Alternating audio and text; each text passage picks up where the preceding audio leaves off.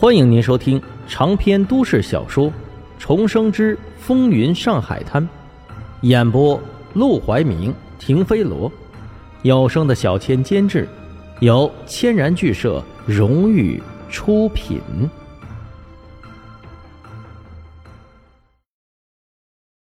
第二百八十八章：凤仙楼的买卖。沈梦生当然很想离开洋人的地盘，但他总觉得。Lucy 的状况有些奇怪，他走上前对 Lucy 低声认真的说道：“如果你有什么心事，可以告诉我，我愿意帮助你。”谢谢你。Lucy 忽然抬手搂住他的脖子，在他脸颊上印上了轻轻的一吻，然后转身走进花丛，像是不想亲自送他离开一样，只留给他一个寂寞的背影。这么多愁善感。沈梦生总觉得哪里有些不对劲，但又说不上来什么。眼见他和 Lucy 说话久了，别墅上有几个佣人开始好奇地朝他们张望起来。知道此时并不是聊天的好时机，他只能先行离开。到了吃晚饭的时间，他想了想，干脆去了凤仙楼。凤仙楼的菜色不怎么样，但他正好可以看看凤仙楼的近况。反正他现在手下两个产业。赌馆已经完全不需要操心了，只剩下一个凤仙楼需要多照顾照顾。天还没黑，凤仙楼的生意也没有正式开张。沈梦生是从后门进去的。沈老板来了。一见到他，老鸨立即迎了上来。听到老鸨的喊声，凤仙楼的姑娘立刻都从房间里跑了出来，就连那些正在化妆的。也什么都顾不上，急急忙忙裹上披风就走了出来。生哥，很快沈梦生就被一群姑娘给围了上来，他们簇拥着沈梦生过去坐下，不用吩咐，自动自发的就有的捏肩，有的捶腿，有的直接脱了他的鞋袜开始捏脚，像伺候皇帝一样的伺候了起来。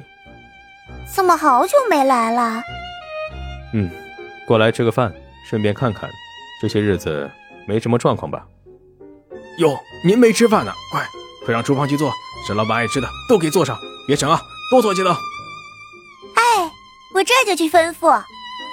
厨房里给做着菜，姑娘们给按摩着，还有人给端茶倒水的喂着，真是惬意呀。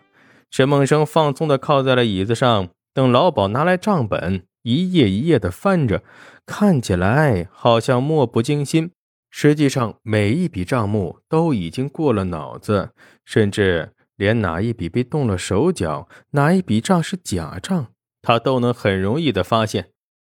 因为这个年代的记账法还比较落后，只要掌握系统的科学的记账法，就很容易找到这些落后法则下的漏洞。不过他并没有指出来，水至清则无鱼。不给这些人一点徇私舞弊、钻营私利的空间，他们做起事来也不会积极。饭来了。为了能接触沈梦生，一直在厨房里不愿意出来的厨师亲自端着饭菜走了出来。沈梦生一吃，顿时有些惊讶：“嗯，你手艺不错呀，平时怎么做的没这么好吃啊？”厨师尴尬一笑：“嗨。”也没人到咱凤仙楼来较真儿吃饭呢。我做的难吃没人说，做的好吃也没人夸，我可不就随便做了吗？反正咱凤仙楼姑娘好看，酒香，生意就不会差，对吧？沈梦生被逗笑了，饭不好好做，还这么多歪道理。吃了顿饱饭，天就黑了，凤仙楼也敞开了门，开始做生意。姑娘们化上妆走出来的时候，简直群魔乱舞，什么样的造型都有，甚至还有模仿陆兰春和梦莹的，好供他们两个的粉丝来戏耍。看到模仿陆兰春的姑娘，沈梦生不禁多看了几眼。不得不说，模仿的还真是一点都不像。你过来，过来。他把模仿陆兰春的姑娘叫到跟前儿。上下打量了她一遍，你这妆就不对。陆兰春的妆啊，都是把自己往小丑里画的。虽然她长得漂亮，但化妆技术让人不敢恭维。你画的太好了。另外，她唱戏跑调你模仿的不错，但对待客人你得凶一点。不知道陆兰春的脾气？姑娘摇头。且不说她每晚都在凤仙楼，连个假都请不下来，就算有时间也买不到票呀。不知道，总听说过吧？他可是连荣叔的面子都不给你，对客人那么客气，他们怎么能相信你是陆兰春呢？记住，妆化丑一点，脾气臭一点。姑娘一边听他说，一边学，学着学着就笑了，依偎到他的身上撒娇道：“生哥，听说陆兰春现在在你家，是你的姨太太，有没有这回事啊？”沈梦生愣了愣，他差点忘记了陆兰春现在住在他家里，怎么没见到他呢？想了想，才想起来。陆兰春和他的女佣都在他自己的房间里活动，并不想出来，也不知道现在他到底想什么，又想干什么。以他的脾气，应该不会甘于寂寞才对呀。哟，薛二公子来了！门口传来了姑娘的喊声，接着。薛二公子就被几个姑娘环绕着走了进来。他已经是凤仙楼的常客和贵客，不但有自己的房间，还有几个相好的姑娘在这里玩的，简直如鱼得水。一个星期有四五天是睡在这里的。薛二少，我们生哥来了。哦，沈梦生。薛二公子惊喜地亮起了眼眸，几步走进凤仙楼，果然就见沈梦生正坐在桌前和一个姑娘说笑。沈老板，他立刻拱手，十分的客气。沈梦生也起身打招呼，微笑道：“哦，薛二少，好久不见呐！”两人难得相见，都想要聊聊近况，便相约一起上了二楼。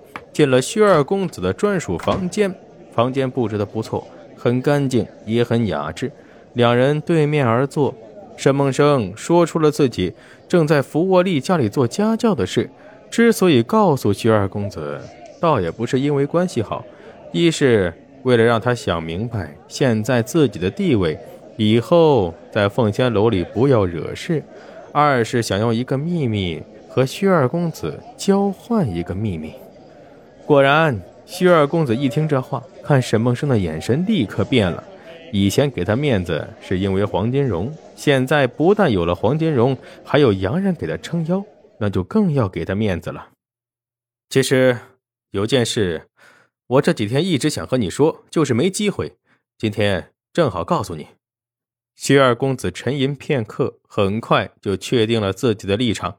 现在他们和陆连魁闹掰了，只能依靠黄金荣，而黄金荣对沈梦生言听计从，他必须讨好沈梦生。前几天我听手下说，杜月笙带着马祥生悄悄去了一趟英租界，和陆连魁吃了顿饭。